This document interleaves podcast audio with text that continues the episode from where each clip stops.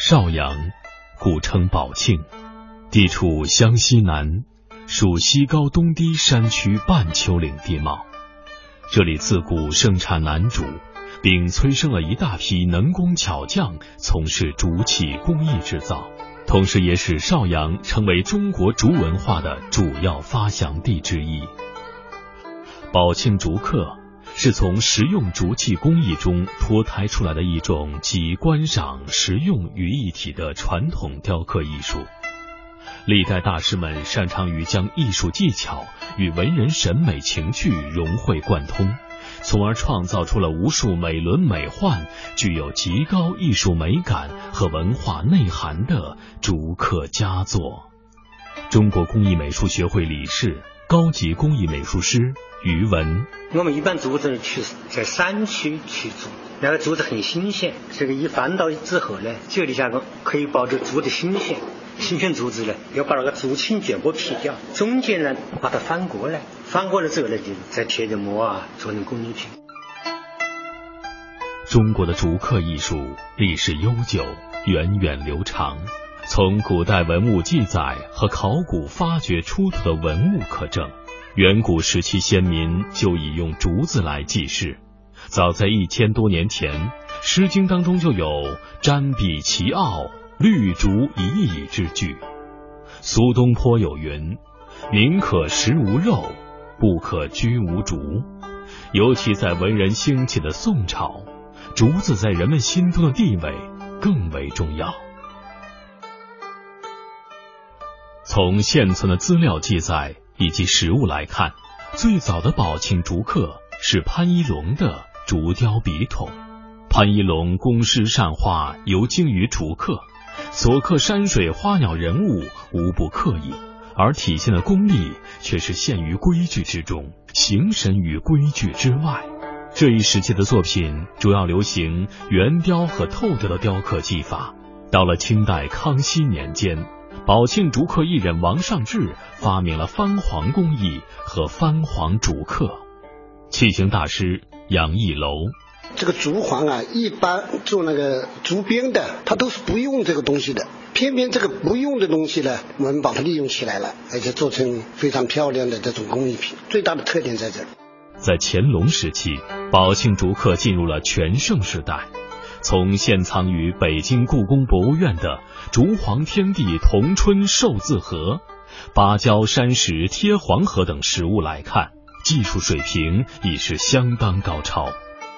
根据史料记载，竹刻艺术发展到明朝中叶时，已形成了以嘉定、金陵、宝庆为中心的竹刻派别。嘉定派竹刻以高深透为特点。金陵派竹刻则以浅浮雕技法来表现，两者风格截然不同。宝庆竹刻因竹黄竹艺的发明而有别于其他派别，并兼具二者之美，不仅种类齐全，而且题材丰富。器型大师杨义楼，像江西、浙江都是从我们这边传过去的，通过他们的制作啊。他们也逐渐形形成了他们自己的一些特点，跟我们工艺上面基本是相同的，但是在这个表现形式方面呢有区别。举个例子啊，一一个茶叶盒，它连盖四周它都把它雕满的，我们不这样刻，我们留有空白的地方，叫留白。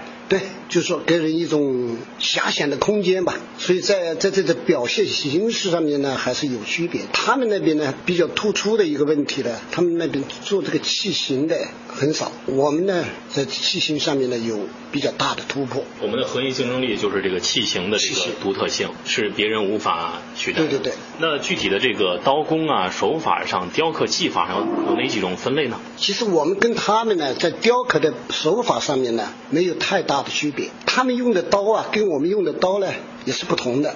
我们用的是中锋或者边锋，他们用的刀呢是三角形的，所以他们刻出来的那个阴线啊，线条比较粗犷，不像我们这种比较细腻，那是有区别的。他们呢浅浮雕的刻的比较多，线刻的呢相对来说少一点。我们呢这个线刻的呢多一点，浅浮雕的少一点。原因呢，嗯，一个浅浮雕的那个东西啊，费时费工啊，相对来说线刻的呃效率高一点。难度最大的就是浅浮雕。浅浮雕，它主要是耗工比较多。嗯，线刻的话呢，它比较适合做比较大型的雕刻。就说那个屏啊，比如说挂到墙上的屏风啊，那个大银的匾额啊，它就适合于那个阴阴刻的线刻啊。浅浮雕的话呢，如果你离得远一点嘛，看不清那个画面。那种刻如果做那个大型的话呢，采用纯雕的方法呢，可能好一点，因为纯雕呢，它至少它有一个毫米厚嘛。呃，那个浅浮雕的呢。也就是一二十个丝吧，那个东西呢适合于做小件东西，放到手里面把玩的那个东西比较合适。宝庆竹刻分为竹青雕刻、竹黄雕刻、竹根雕刻三大类。与上海嘉定竹刻、江苏金陵竹刻所不同的是，宝庆竹刻的神来之韵在于其特殊的取材。就是取用圆竹内胎一层两到三毫米厚的竹簧，又称竹簧雕刻。竹簧也称翻簧、贴簧等，就是将竹子去青去节，剖出竹簧，经煮晒之后碾压平整，贴于木胎或竹胎之上，再经抛光打磨，运用不同的雕刻手法，在其上雕刻人物、山水、花鸟。其色泽犹如象牙，格调高雅。竹黄雕刻工艺一经问世，即成为达官贵人和文人雅士竞相收藏的艺术珍品，并定为清朝皇宫的贡品和外交礼品。器形大师杨义楼，你你像我们做这个竹环，它都两边要用竹环呢，两边都要用，中间加木板。为什么两边要用呢？一定要用。就是说，这个这是个天然材料吧？它本身是个圆的，就是说你用通过人工啊，强制把它压平，对吧？它总是想回到它自己原来的那个样子，对对吧？产生了一种应力，所以两边一贴以后，上它这个应力的抵消，你往这边拉，它往这边拉，互相啊抵消这个力，嗯，所以它就基本保持平整。这个东西。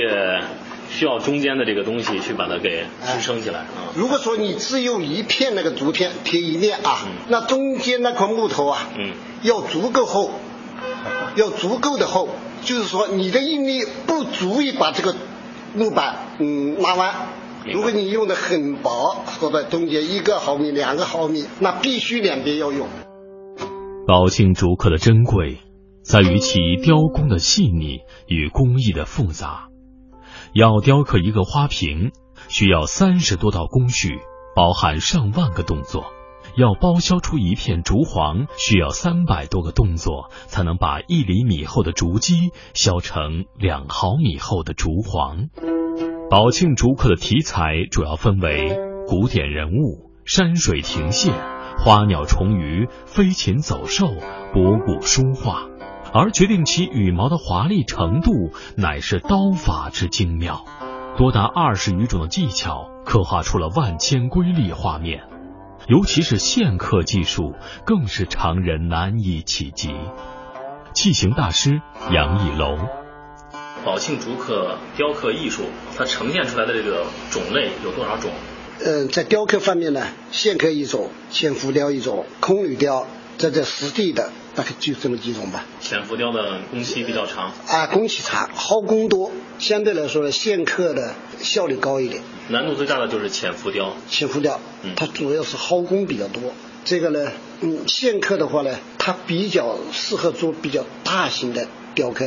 就说那个屏啊，比如说画到墙上的屏风啊，那个大型的匾额啊，它就适合于那个阴阴刻的线刻啊。浅浮雕的话呢，如果你离得远一点嘛，看不清那个画面。那种刻如果做那个大型的话呢，采用沉雕的方法呢，可能好一点，因为沉雕呢，它至少它有一个毫米厚嘛。呃，那个浅浮雕的呢。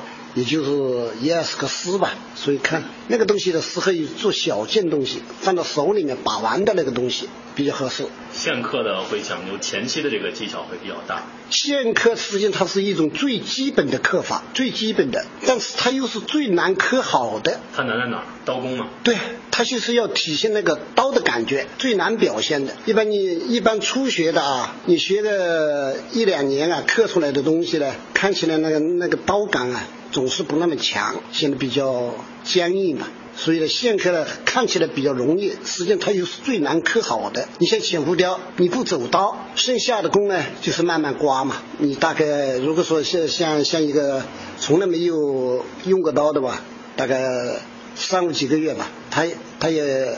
也能刻，也能刻出那种感觉，但线刻不行，线刻一下很难刻好。所以好多啊，就是我们圈内啊，很多人他愿意做这个浅浮雕的，他不愿意做这个线刻的，就是刻不好，没那种感觉。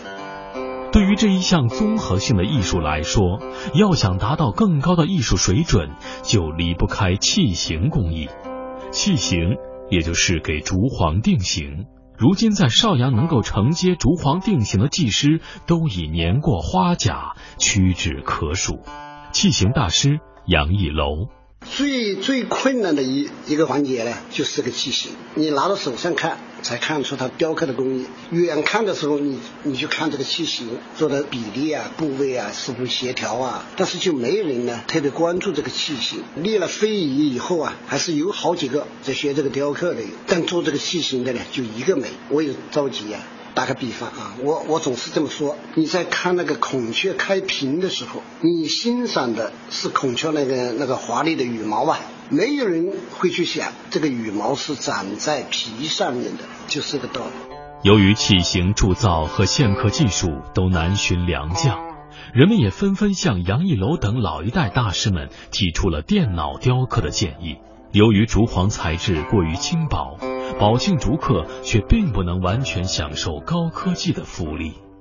器型大师杨义楼为什么不行呢？因为我们这个材料啊，它会产生一种那个应力。它那个中间的木板不是绝对的平整，不是很厚的话呢，它总是会有点变形。我说一个毫米误差对我们来说不是事情，但是对你那个电脑雕刻呢，它就是个事。因为那个真正的竹簧只有二三十个丝那么厚，如果我的误差达到一个毫米，你刻出来以后呢，一定会刻穿呢。我说不是你那个机械不行，就是我这个材料有局限，我这个工件有局限。在邵阳市大祥区玉溪镇的宝庆号工艺美术品有限公司的展览大厅里，竹刻爱好者彭秀奇与几位擅长宝庆竹刻的能工巧匠侃侃而谈。看到记者们刚一进门，他就急忙倾诉宝庆竹刻技法后继乏人，需要关注，亟待保护。竹刻爱好者彭秀奇。现在他年轻的话，他就学这块的比较小了；这个年老的话，就是做不动了。工艺全型的话呢，一个是比较复杂，工艺要求比较严，要有美术基础，要自己有爱好，也有一定的天赋，他才能学好。以前我们校园学院这个美术系毕业的，到这学生来学习也三五年，在那有个基础功，把这个器型做好的话，至少十年以上。由于宝庆竹刻因其综合性艺术讲究，器型构筑技法难度大。线刻刀法精美追求等因素制约，普通学徒需要三到五年才能熟练，十年以上方可称为工艺能手。再加上原材料的缺失、器型难创新等等，没有天赋与极高的热情，便很难坚持。湖南省工艺美术大师张宗凡，他不仅将渐渐被人淡忘的竹刻艺术一点点拾起。而且将这门技艺传授给更多的孩子。在二零零七年，他在民建邵阳市委的支持下，成立了宝庆竹刻研究所，并选址定于邵阳市特殊职业学校。通过建立互利共赢的师徒关系，使竹刻爱好者们能够从加工工人逐渐发展成为艺术家，并提高中小残障学生对竹刻艺术的兴趣，来寻觅更多的匠心之才。这条因地制宜的发展之路已见出成效。邵阳市特殊职业学校校长唐光辉，目前这个张老师在这个咱们竹科研究所大概收了多少这样特殊的学生？那么现在陆续呢有二十多个学生，但是能够留下来能继续在这个足科上面在工作的人，现在只有四五个人。般的来说，现在就是跟我们的张老师，呃，有一种合作的概念，就是好像师傅带徒弟啊。那么我给一些东西你做出来啊，师傅就呃卖出去之后就给你一些返回的这工资啊，就这种概念的来做。同时也有三个人吧，现在就是已经专门在这边做的。呃，因为刚才你提到了，就是说为什么教了那么多人，留下的这么少？就是这里面有几个问题，一个就是说，也不是说你进来你就能学好，自然他自己就会离开这个学习。还有一部分呢，就是确实技术跟不上，还有一些有可能是有其他原因，或者有更好的职业途径，他就没必要在这个地方这一块。所以说这一块也就存在一个传承的问题。那他们的有合作的收入怎么样？收入的话，如果时时刻刻做的话，那么几千块钱一月还是有。这个收入水平在当地的这个收入平均那是应该是是中等中等中等水平，或者还是偏下一点，因为现在这个市场前景也不是很好。再说这些学生的话，他的出来的作品，我们只能把它叫做产品，不能叫做艺术品。如果他的水平达到一定的高度，或者说在这个这个主科界啊得到一种认可，或者在工艺这个美术界得到认可的话，那这个就是另外一回事了。因为现在还作为一个产业工人来做的话，那确实他的收入不是很高，所以这能够留下来的话呢，有可能他自己有一定的决心，愿意自己以后啊或者向着大师级的目标奋进的。如果仅仅说是拿这个来作为一份工作的话，那我估计能坚持下来的人相对来说会少，因为确实他这一块很难，所以这要断层了。罗炼成是宝庆竹科研究所的学生，虽然身体的残障干扰了听力与说话。但这并不会束缚到他的毅力与双手。通过张宗凡在文化美术基础和竹刻技艺等方面所提供的系统培训，他不但掌握了一门赖以谋生的绝技，还成为宝庆竹刻的新生代接班人。